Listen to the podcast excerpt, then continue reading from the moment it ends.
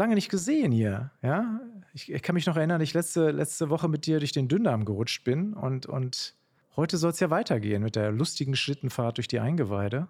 Was hast du dir vorgenommen? Also egal wie lange die sogenannte Transitzeit des Dünndarms, irgendwann kommt man unweigerlich im Dickdarm an. Und äh, genau das soll heute das Thema sein. Der sich anschließende Teil des äh, Darmes an den Dünndarm, das ist nämlich das Kolon. Dickdarm. Und Kolon, da steckt ja deine Stadt mit drin, ne? Oder eure Stadt sozusagen. The, the Town of Dogcheck. Genau, Kolonia. Ja. Kolonia. ich glaube, ich glaub, das hat jetzt eine andere etymologische Herkunft. Glaube ich also, auch. Das ist ein bisschen, ist ein bisschen gemein, ne? Also, was du hier sagst. Ne?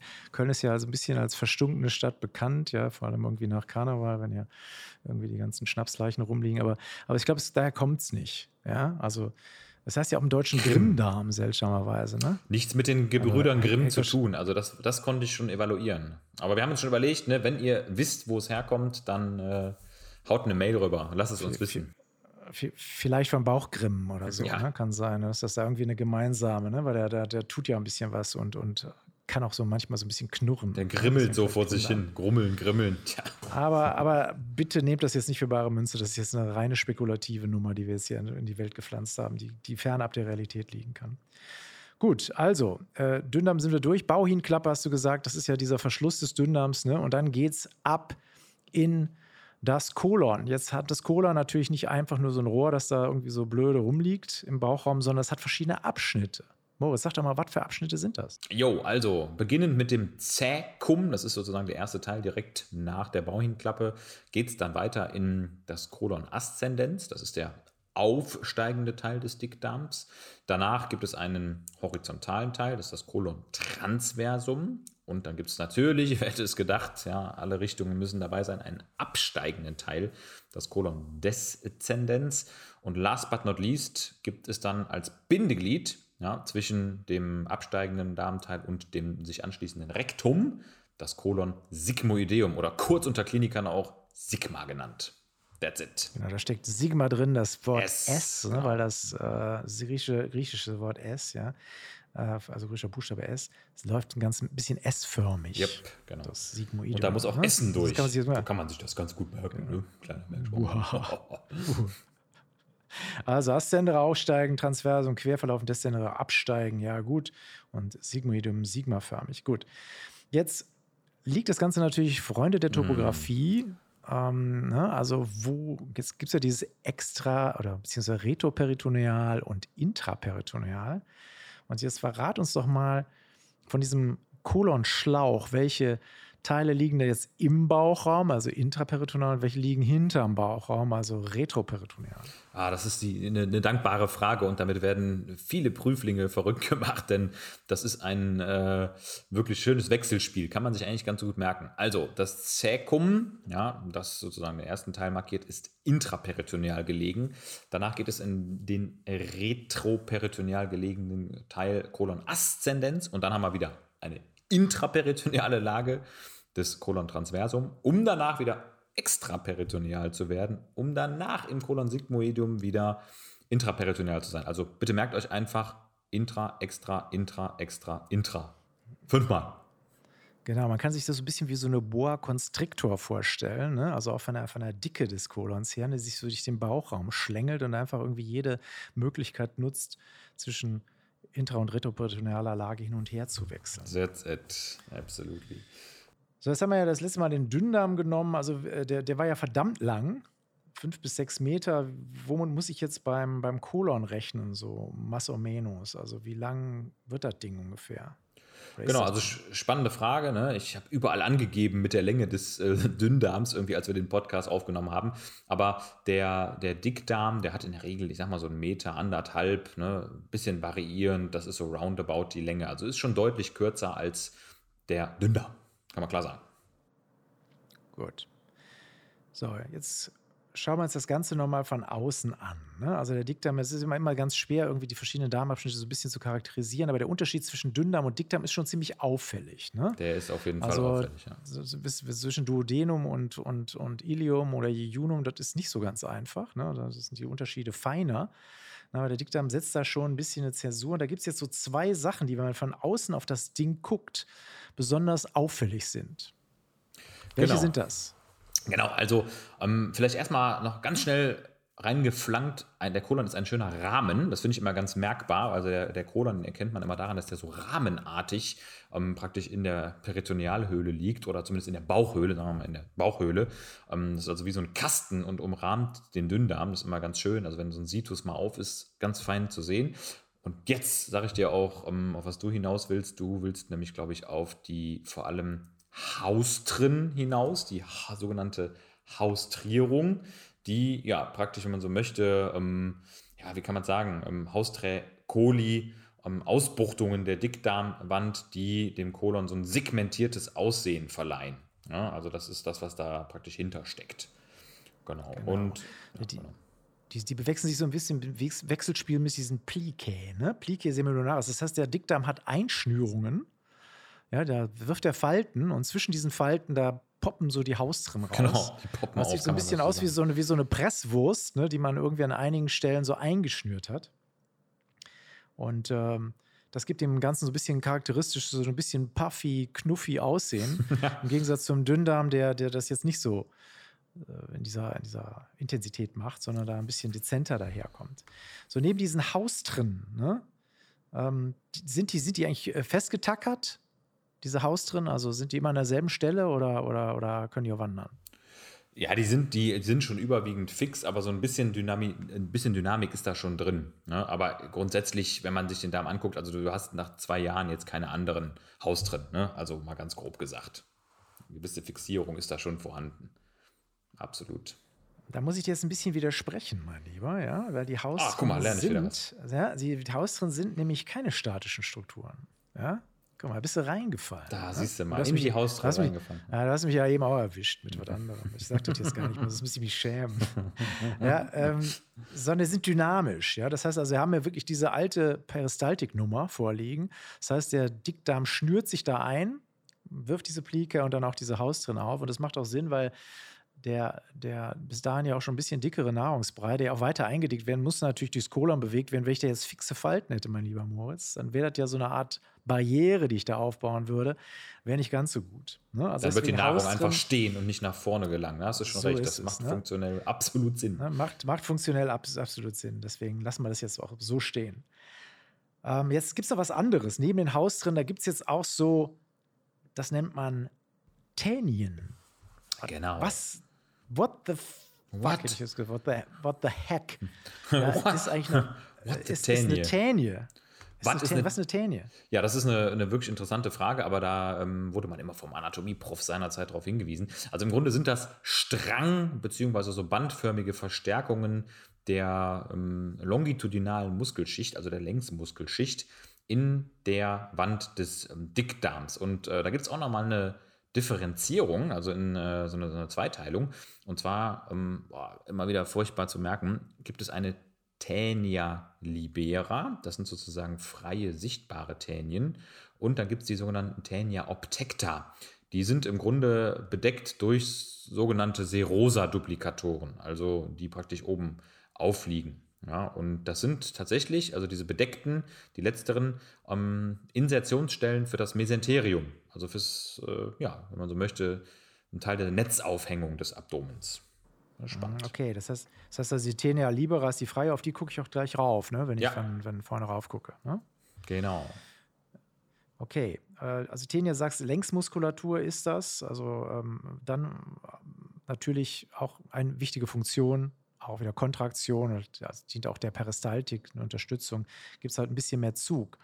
Ja, das ist also im Gegensatz zu anderen äh, Darmabschnitten, die, wo die Längsmuskulatur so im Prinzip so ein bisschen äh, gleichmäßig über das Rohr verteilt ist, ist es halt beim Kolon an einigen Stellen ein bisschen mehr.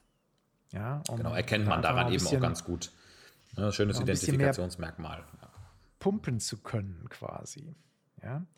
Jetzt hast du die drei äh, Abschnitte genannt, also äh, nochmal Ascendens, Transversum, Deszendenz. Jetzt gibt es dazu, wo, wo, so scharfe Richtungswechsel stattfinden, da muss der Anatom natürlich auch ein kleines. Klingelschildchen dranhängen ja, und sagen, hey, wo sind wir denn jetzt? Wo also, sind wir denn jetzt? Äh, das sind die Flexuren. Ne? Also Flexur, Krümmung, Beugung. Und da gibt es zwei wichtige. Genau. Morris, und das sind? Genau, das ist einmal die Flexura coli dextra, logisch, auf der rechten Seite zwischen dem Colon ascendens und Transversum.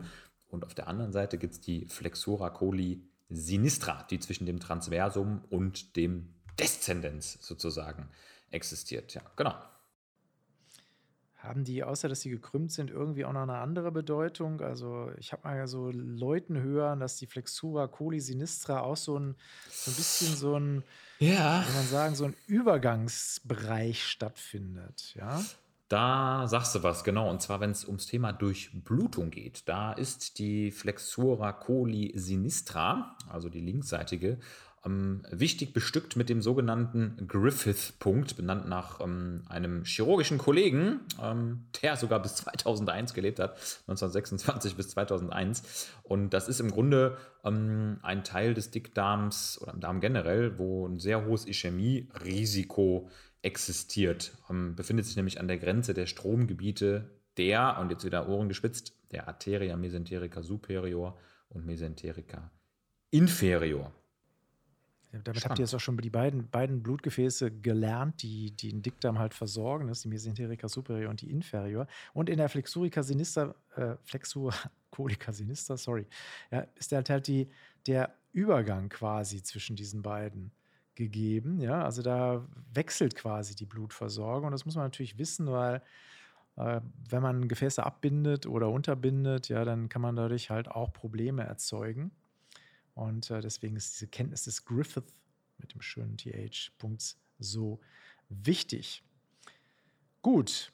Also ich würde sagen, so, so makroskopisch äh, haben wir jetzt eigentlich, das klingt ein bisschen unspannend, ne? haben wir jetzt eigentlich schon viel abgegrenzt. Fast. Ja, wir haben einen kleinen, nicht ganz unwichtigen Gesellen vergessen, der da am Zekum rumgammelt. Uiuiui. Ja, der, der, der, mhm. den, der den, äh, ich sag mal, den, den Abdominalchirurgen immer reichlich Zulauf beschert. Ja. Und äh, das ist der Appen oder der Appendix vermiformis, also der Wundfortsatz, äh, der Wundfortsatz, der am Wundfortsatz auch nicht schlecht. Hört sich auch also gut an. Der, der am Zäkum dran ansetzt. Ähm, Kannst du ein paar warme Worte zur Appendix sagen? Auf jeden Fall. Also die Appendix ist wahrscheinlich eine der häufigsten, äh, ja, häufigsten Gründe für Klinikeinweisungen auch in Deutschland. Ne? Also so mit einer Entzündung derselbigen. Es handelt sich dabei ja um den Wurmfortsatz. Ähm, wird ja immer gerne äh, so ein bisschen verwechselt ne, als Blinddarm, wobei man eigentlich sagen muss, dass ein Großteil des Zirkums äh, Teil des Blinddarms ist. Das heißt, bei, dem, bei der Appendix vermiformis handelt es sich wirklich nur um den Wurmfortsatz. Und ich finde eigentlich sehr merkbar und um, ähm, interessant den Begriff Darmtonsille. Also ähm, das ist, glaube ich, das, was man da definitiv wissen sollte. Der sagt ja schon aus, dass es eine Darmmandel ist, um es mal zu übersetzen, und damit auch Teil des lymphatischen Abwehrsystems im, im Darm. Und ich sag mal, von der Größe her, ich wollte ja immer so ein paar Zahlen auch haben, ne? die kann von 2 bis 20 Zentimeter lang und groß sein. Also es ist wirklich ganz unterschiedlich. Ähm, ich bin auch immer wieder fasziniert davon, wie kurz oder lang so eine ähm, Appendix sein kann. Ja, und ähm, Funktion, um es mal auf den Punkt zu bringen, ist in der Regel eben eine ähm, lokoregionale Abwehrfunktion. Das heißt, da wird auch nochmal, gerade natürlich in diesem Grenzgebiet Dünndarm, Dickdarm, äh, sehr viel Immunabwehr Antwort erzeugt. Also da sind sehr viele Lymphfollikel eingelagert. Ne? Deshalb natürlich auch hohes Risiko für Inflammation und Entzündung. Ja, da gibt es so unterschiedliche Thesen, was der, was, was der Blinddarm da genau macht. Ne? Also äh, von einigen Autoren wird er auch als, als Bakterienreservoir begriffen, also quasi so eine kleine Tasche, in der man so quasi die, das, das gute Mikrobiom äh, für den Fall, dass dem Dickdarm was überwuchert wird, mal auf Reserve halt. Also so eine kleine Nische, wo ja. ich quasi mein Mikrobiom, das ja eine ziemlich wichtige Rolle spielt beim Menschen, äh, dann wieder besiedeln kann. Denn der Dickdarm, das haben wir jetzt ein bisschen vorweggenommen, ist natürlich auch voller Bakterien. Ne? Also ist quasi äh, fast einer der wichtigsten Teile. Also ist im Prinzip der Funktionsteil des Dickdarms, die bakterielle Besiedlung. Aber da kommen wir gleich nochmal zu. So, da haben wir diesen, Gott sei Dank, den Wurmfortsatz nicht ganz vergessen, weil klar, er kann natürlich auch Schwierigkeiten dann ähm, verursachen. Gut. Jetzt lass uns noch mal so ein bisschen, weil ich muss ja jetzt zu meiner Schande gestehen, das haben wir beim Dünndarm so ein bisschen mal so ein bisschen oh, oh. Scheiße mhm, gebaut. Mhm. Ne? Da, da haben wir so ein bisschen nicht ganz so uns an der, an der, an der Lehrbuchmeinung entlang gehangelt, sondern haben da so ein bisschen geschlabbert, nochmal zur Darmwand gehen. Ne? Also wir tauchen jetzt so ein bisschen aus der Makro ein in die Darmwand und äh, sagen jetzt nochmal so ein bisschen was zum Aufbau der Darmwand, die beim Colon natürlich genauso ist wie bei, bei anderen Abschnitten im Wesentlichen. Und da haben wir die, die vier Abschnitte im, im Wesentlichen. Ne? Also so das ist, ist einmal die Schleimhaut selbst, ne? genau. die man auch Tunika, Tunika das Gewand, ja, das Gewand, also das erste Gewand quasi ist die Schleimhaut selbst, dann das zweite ist die Submucosa oder Tela-Submucosa kann man auch sagen. Dann haben wir die Tunica muscularis oder kurz muscularis, das ist die Muskelschicht, die wird wieder unterteilt, eine innere Ringmuskelschicht und eine äußere Längsmuskelschicht, die wohlgemerkt beim Kolon in Form dieser Tänien mhm. ne, zusammengefasst ist. Ne? Also es ist ein bisschen anders als bei anderen Darmabschnitten. Und dann natürlich die Adventitia, also das Bauchfell, was rumgewickelt ist, beziehungsweise im retroperitonealen Teil ist das dann eigentlich ja eine Bindegewebsschicht, die da, die da ran rutscht. Genau. Ne? Passt, passt schön zur Zeit, oder? Ne? Adventitia, genau. Advent, zweiter Advent, dritter Advent. Her herrlich. Zweiter, dritte, dritte und vierte Adventitia. Mhm. So. so, und jetzt haben wir diese, diese großen Abschnitte, also Schleimhaut submucosa muscularis Adventitia, das ist also die Grobstrukturierung. Und wenn wir jetzt uns die Schleimhaut selbst angucken, ne, die Tunica mucosa, die kann ich jetzt halt nochmal unterteilen in verschiedene quasi Abschnittchen. Das sind die Lamines. Jawohl. Ne? Das ist zum einen die Lama epitheliosis mucosa, das ist also das eigentliche Epithel. Dann haben wir eine Lamina propria, das ist nochmal so eine kleine Bindegewebsschicht, die unter der, dem Epithel ist, das der Versorgung des Epithels dient. Und dann die Lamina muscularis mucosi, wie beim Dünndarm, so eine Feinabstimmung des, ja, für, die, für, die, für das Epithel. Ähm, und dann kommt die Submucosa, ne? also die nächste große Schicht. Also Tunica mucosa unterteilt sich in drei Laminae. Äh, Guckt es euch bitte nochmal im Artikel Darmwand im Flexikon an, damit ihr da gewappnet seid. Absolut. Bei der nächsten Prüfung. Ja. Vielleicht sollten wir da nochmal integrieren, weil mir das auch noch auf der, auf der Seele brannte, dass wir das erwähnen, dass in dieser Wand ja auch was Nervales drin sitzt. Da haben wir, glaube ich, noch gar nicht drüber gesprochen. Ne? Es muss ja irgendwas geben, was die Peristaltik sowohl des Dünndarms als auch des äh, Dickdarms befeuert. Und ich glaube, da sollten alle da draußen mal gehört haben, dass es Nervenplexi gibt, die ja in diesen um, Wand, in den Wandschichten drin sitzen. Weißt du noch, wie die heißen zufällig, diese beiden Plexi? Ja, das, das, das gibt da zwei Mediziner, die sich da wieder mal verewigt haben, der Herr Meissner und der Herr Auerbach. Was die genau gemacht haben, weiß ich nicht. Das eine ist der Plexus submucosus, also wie der Name schon sagt, das liegt ja überwiegend der Submucosa. Und das andere ist der Plexus myentericus oder Auerbach-Plexus, der halt in der Muskelschicht sind. Und das Ganze fasst man auch zusammen unter dem wahnwitzigen Begriff enterisches mhm. Nervensystem. Genau. Ja, dass das auch eine ganze Menge Nervenzellen hat Spötter behaupten, es seien mehr als im Kopf und deswegen sei das Bauchgefühl oder das Bauchdenken mhm. irgendwie auch ein bisschen besser ausgeprägt als das Kopfdenken. Möchte ich jetzt unkommentiert lassen. Ja, es ist eine ganze Menge Nervenzellen, die einfach dafür sorgen, dass diese ganze Peristaltik, das ist ein ziemlich aufwendiger Prozess. Das weiß jeder, der mal versucht hat, irgendwie Peristaltik irgendwie mal, mal nachzuprogrammieren oder so. Das ist halt ähm, schon relativ aufwendig, weil sich, weil sich im Prinzip verschiedene Darmabschnitte da auch koordiniert bewegen müssen, weil sonst haben wir nämlich ein Problem, dass, dass sich das Zeug nicht richtig fortbewegt. Und deswegen brauchst du auch relativ viele Nervenzellen, die auch weitgehend mit, also sehr gut mit ihren Nachbarn kommunizieren, um den Darminhalt nach vorne zu bewegen. Und damit die auch wissen, in welche Richtung muss ich denn jetzt bitte schön, denn es gibt ja im Dickdarm auch Antiperistaltik, ne? also das, weil die Eindickung die dort im Dickdarm stattfinden muss, halt die Bewegung in beide Richtungen auch erfordert. Ich meine, jetzt wird es natürlich kompliziert. Also wenn ich nicht nur eine Einbahnstraße habe, sondern auch Gegenverkehr, da muss das Nervensystem schon recht clever sein, um diese komplizierte Bewegungsaufgabe dann lösen zu kommen. Also merkt euch, dieses enterische Nervensystem extrem wichtig für die Darmmotorik, damit das alles koordiniert läuft. Sonst ist da halt relativ schnell äh, Stase bzw. Obstipation, kommen wir gleich nochmal ein bisschen zu. Gut, also, haben wir ein bisschen was geredet über die, äh, über die Schleimhaut, über, den, über die Darmwand.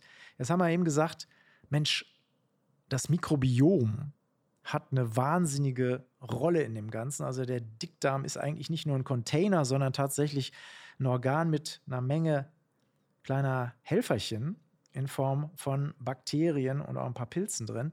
Und jetzt erzähl doch mal ein bisschen was über das Darmmikrobiom. Also warum ist das so ein wichtiger Bestandteil des Dickdarms?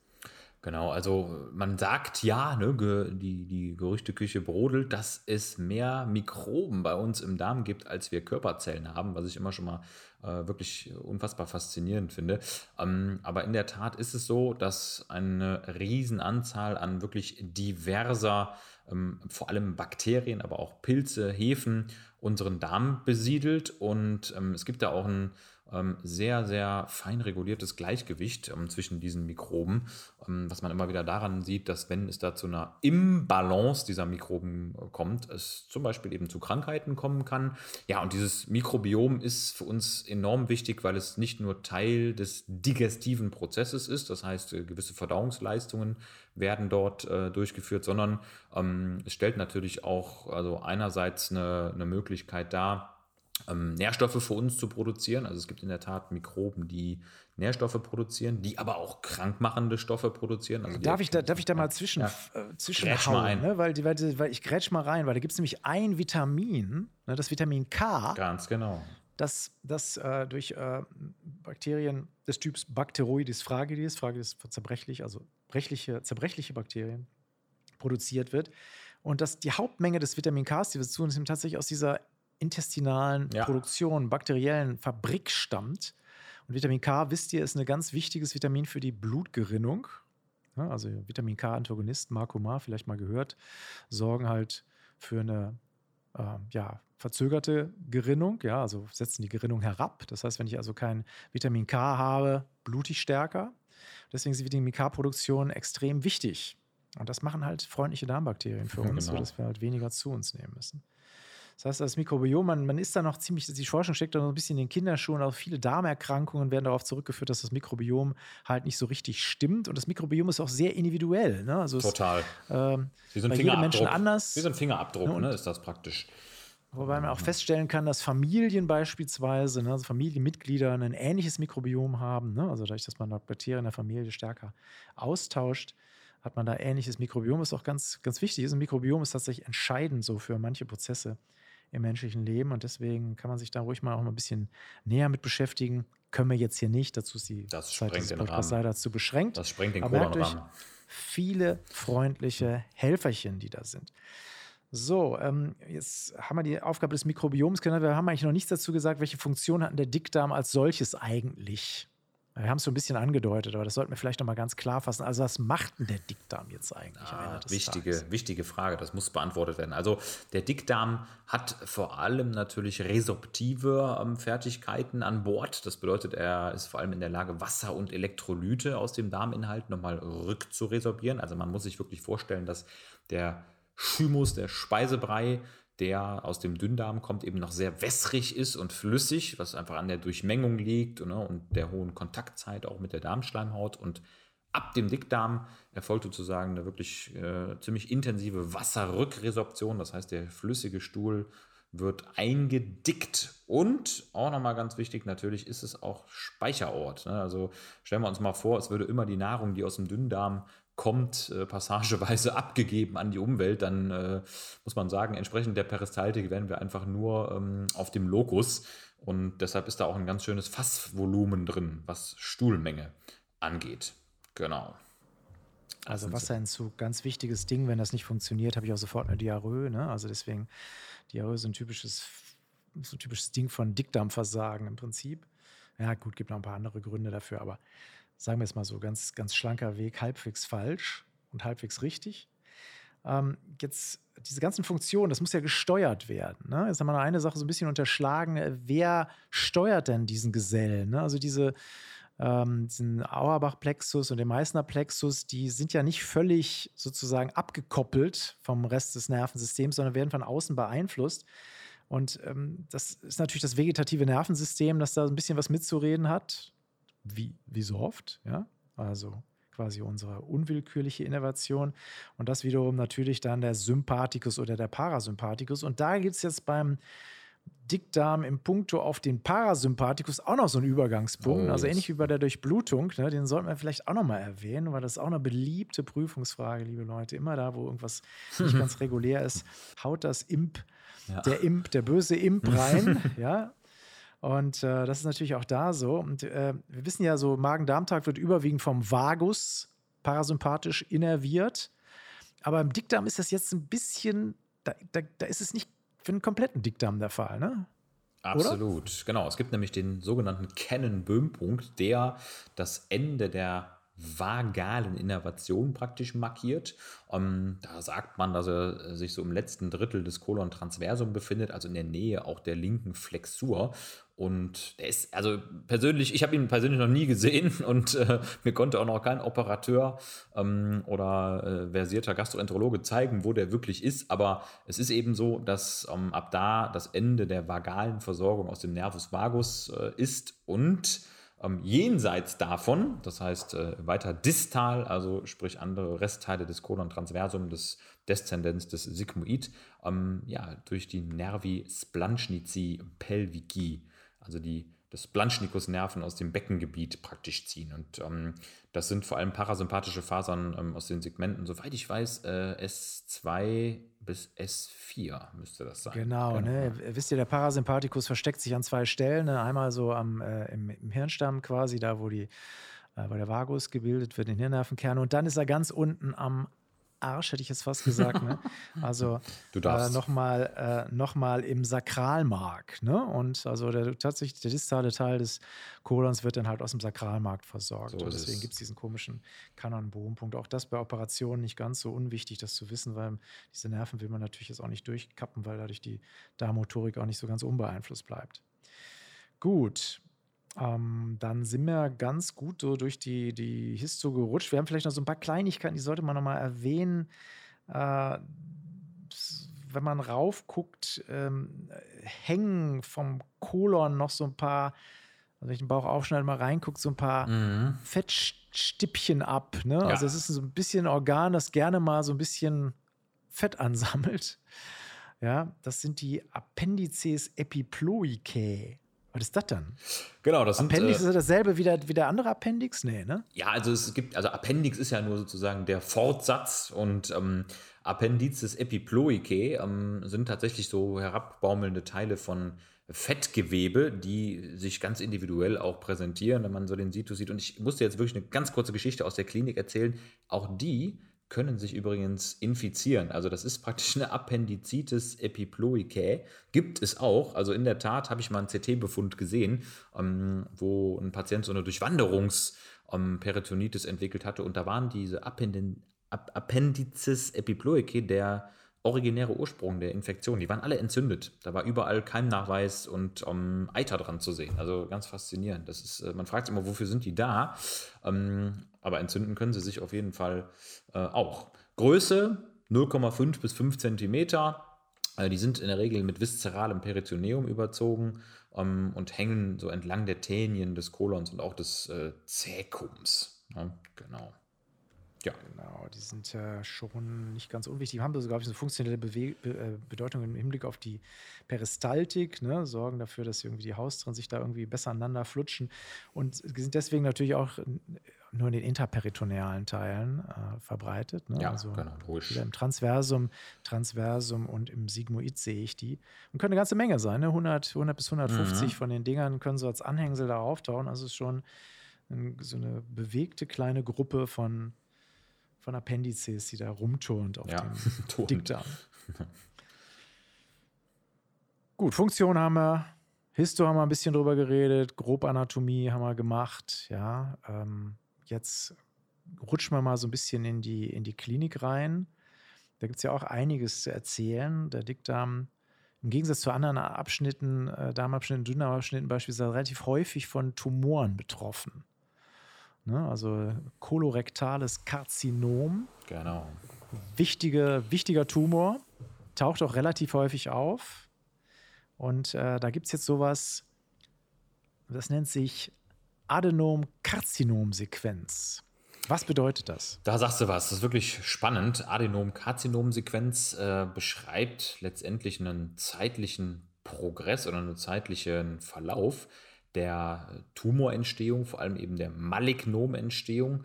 Denn es ist eben bei sehr vielen um, ähm, kolorektalen Karzinomen so, dass es über die Vorstufe des Adenoms, in den Namen steckt erstmal die Gutartigkeit, ähm, praktisch irgendwann auch, das, auch Polyp, genau. Dickdarm-Polyp genannt, ne, genau, by the way, ja, ne, genau, das gleich auch mal erwähnt haben. Ja, ne? genau. Ja.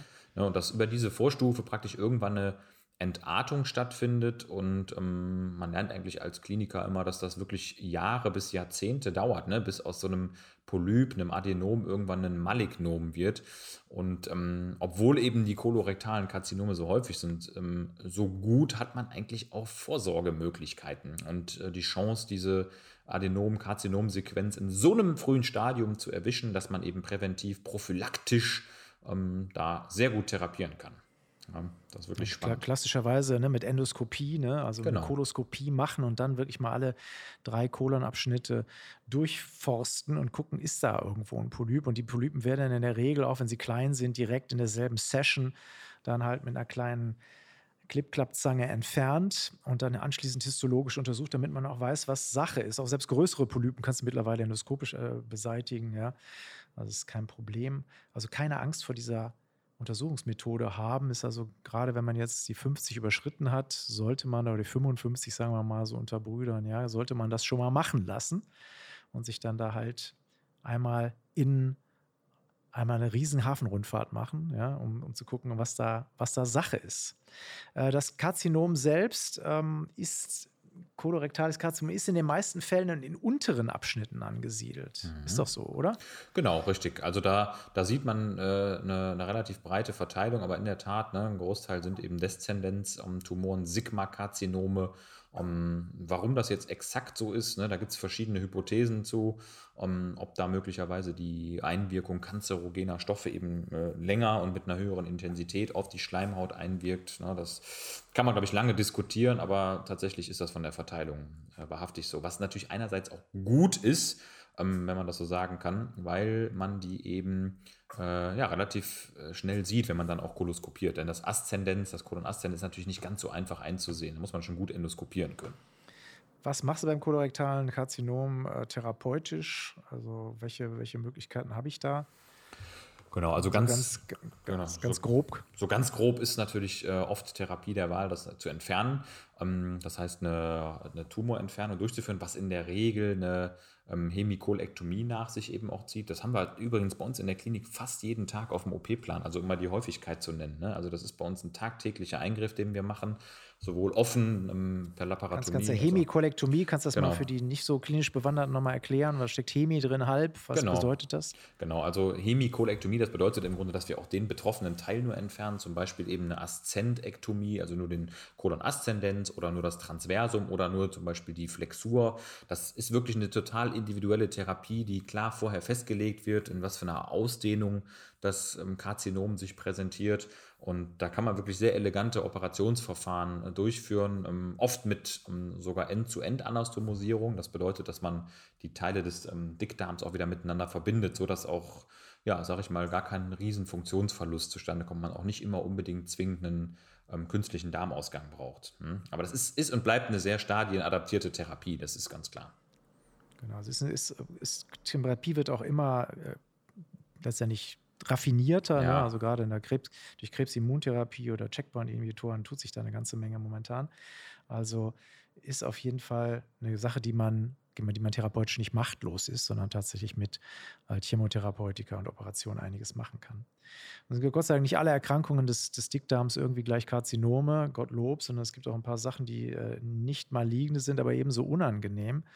Ähm, was ist denn jetzt eine Divertikulitis? Also was, was verstehe ich denn darunter? Jawohl, also auch ein spannendes Krankheitsbild. Ähm, auch Daily Business, muss ich sagen, in so einem äh, klassischen Krankenhaus mit allgemeinen Chirurgie. Dabei handelt es sich im Grunde um eine akute Entzündung von Divertikeln. Und Divertikel sind erstmal bei vielen Menschen jetzt gar nicht so wirklich krankhaftes, wenngleich sie natürlich eine Abnormalität darstellen. Das bedeutet, das sind Ausstülpungen. Wenn man so von echten Divertikeln spricht, dann meint man, dass wirklich die ganze Darmwand ausgestülpt ist. Und wenn sich da Nahrungsbrei Bakterien festsetzen und sich das Ganze entzündet und sozusagen auch die Darmwand übergreift, dann sprechen wir von einer um, ähm, Sigma-Divertikulitis, die übrigens bis hin auch zu einer freien Perforation führen kann. Also das heißt wirklich, das, das Sigma, das ist der Ort der Sigma-Divertikulitis, logisch steckt im Namen, ähm, da kann es dann zu einer freien Perforation in die Bauchhöhle kommen und das ist wirklich auch ein Notfallkrankheitsbild. Also das führt letztendlich. Ist ähnlich, ähnlich wie eine Appendizitis. Absolut, ne? so ein genau. bisschen. Ne? Ja, kann, auch, kann, auch, damit verwechselt werden ja, manchmal. Genau, ne? also, klassische Differentialdiagnose. Ähm, ja diese Divertikel, wie entstehen die jetzt eigentlich? Ist ein bisschen komisch. Ne? Das sind so Aussackungen, ne? also so Mucosa-Ausstülpungen. Ne? Genau, richtig. Und letztendlich ist das auch natürlich wieder multifaktoriell. Es gibt eine gewisse Prädisposition bei manchen Menschen. Das heißt, das, das Bindegewebe mit seiner individuellen Struktur ist oft nicht so resistent, dass es den intraluminalen Druck aushält, gepaart mit beispielsweise dauerhaften Bewegungsmangel, viel Sitzen und einem wichtigen Erkrankungsbild Obstipation, also Verstopfung ähm, kann es dann über Jahre meistens, das ist jetzt keine Sache von Wochen, sondern Jahre eben zu so einer Divertikelbildung kommen. Das ist also wirklich ein chronisches Erkrankungsbild. Also jetzt hast du Obstipation erwähnt, auch eine wichtige, weil Volkskrankheit, gerade bei älteren Menschen, die sich irgendwie ein bisschen weniger bewegen und noch zu wenig trinken, ist die Verstopfung. Mhm, ja? Aber hallo. Ähm, also da ist ein äh, bisschen, wird ein bisschen zu viel Wasser entzogen dem Darm. Ne? Also der bleibt zu lange im Kolon quasi, ist mal vereinfacht gesprochen. Und dadurch wird der Stuhl steinhart ne? und kann halt auch weniger entleert werden. Das ist also wirklich ähm, dann bei, gerade bei älteren Patienten oft ein Problem. Können dann einfach mal ganz schlank gesagt nicht mehr kacken. Ganz genau. Ja, und äh, ja.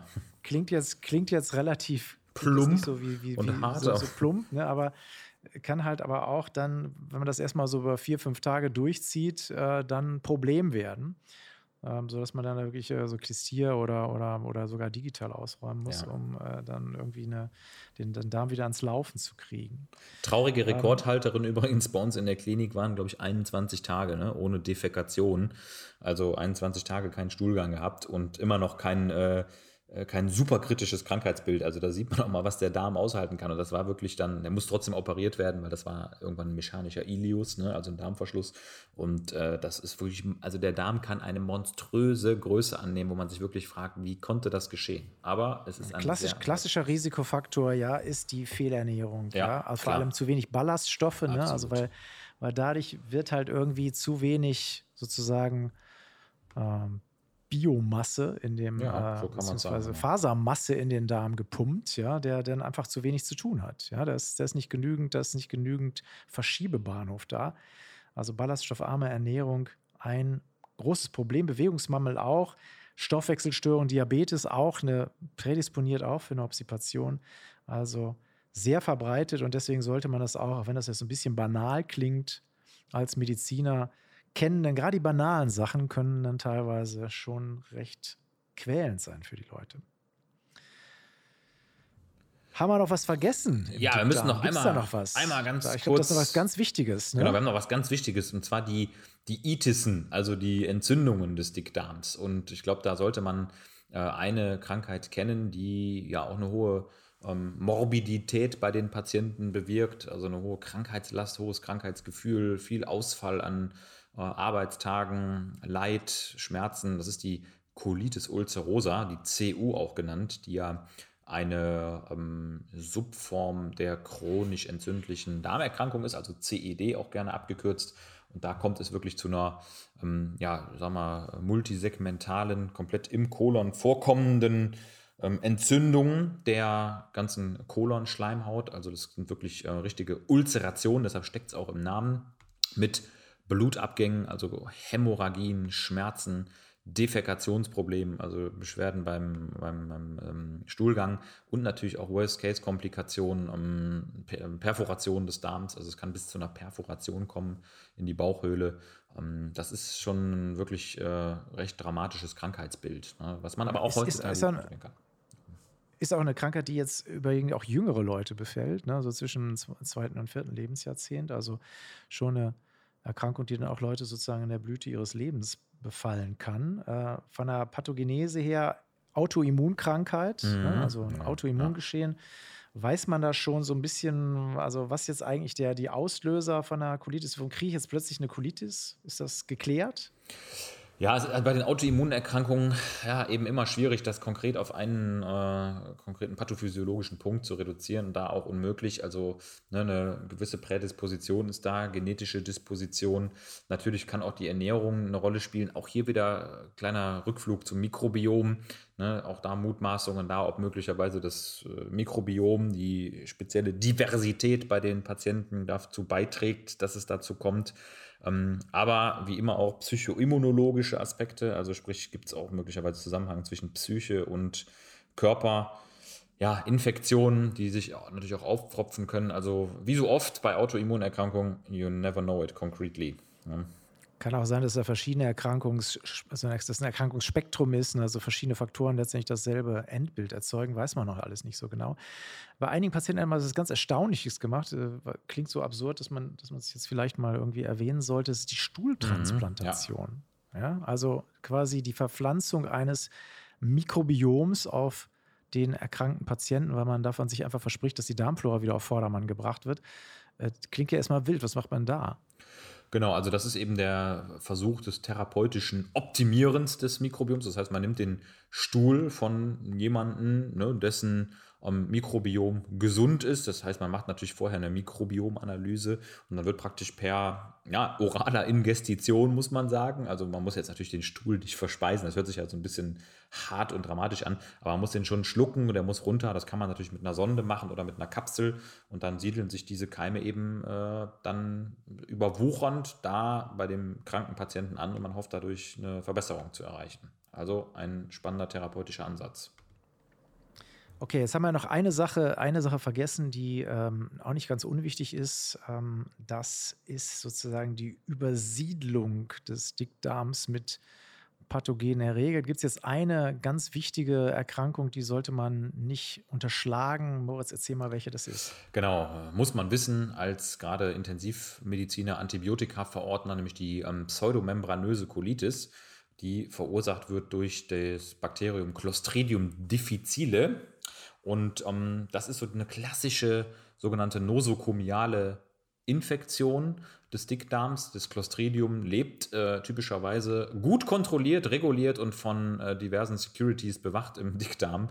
Und immer wenn ähm, mal wieder eine Antibiose daherkommt, die die guten Keime auslöscht, dann überwuchert oft eben der Dickdarm mit dem Clostridium difficile und dann gibt es das ganz unangenehme Krankheitsbild eben der pseudomembranösen Colitis. Ganz typische Durchfälle, übel riechend. Um, äh, das Ganze auch mit Fieber oft einhergehend, Allgemeinsymptomatik bis hin zu einer Sepsis tatsächlich, also ähm, fulminanten Immunantwort. Um, Perforation des Darms, Megakolon kennt man da als Worst-Case-Komplikation. Ähm, Therapie der Wahl, Antibiotika absetzen, die es verursacht haben und ähm, mit klassischen Antibiotika wie zum Beispiel Metronidazol oder Vancomycin oral behandeln. Das ist so der Klassiker. Also klingt paradox, aber da muss man dann wirklich mal zielgerichtet das eliminieren, was krank macht. Ja, was natürlich nicht so ganz auch wieder nicht so ganz ohne ist, ne, weil äh, dummerweise, ne, also äh, Metronidazol, das gesagt, Anaerobie halt auch nicht einen ganz unwichtigen Anteil des Mikrobioms stellen. Das heißt, wenn ich das Mikrobiom erstmal sozusagen durch Antibiotikatherapie irgendwie zerschossen habe, ist gar nicht so einfach, das wieder neu aufzubauen ähm, weil das natürlich dann erstmal ein Antibiotikum alles platt macht, was nicht bei drei auf den Bäumen ist und also auch die Keime, die auf deren Kooperation wir im Wesentlichen angewiesen sind. Ja, ich hoffe, dass äh, euch draußen dieser kleine Ausflug in die Welt des Dickdarms ja, ähm, sozusagen gefallen hat. Und ähm, was meinst du? Haben wir es haben gerissen? Wir haben es gerissen und haben es gerissen und nochmal an alle Vorsorgejünger da draußen, gerade beim Thema Darm. Es ist ein spannendes Organ, es gibt gefährliche Erkrankungen und äh, Appell an jeden, geht zu den Vorsorgeuntersuchungen, ihr seid bestens aufgestellt. Das ist mein Schlusswort. In diesem Sinne, schöne Grüße aus Kolonia und bis zum nächsten Mal. Ciao. Ciao.